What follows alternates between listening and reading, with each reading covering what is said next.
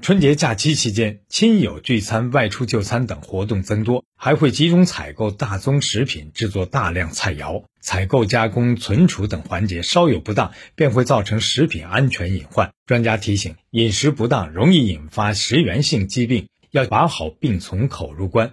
河北省邯郸市疾病预防控制中心副主任郭瑞玲：购买有包装食品的时候，要看清商标、生产日期。保质期的，不要购买三无产品，坚持良好的个人卫生习惯，在烹调食物和进餐前要注意洗手。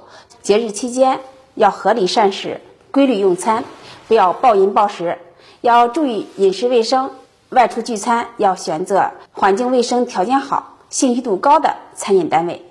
专家提醒，已经感染和尚未感染新冠病毒人员，要继续保持良好的个人防护习惯，合理膳食，规律用餐，不要暴饮暴食。新华社记者王坤，报道员赵峰，河北石家庄报道。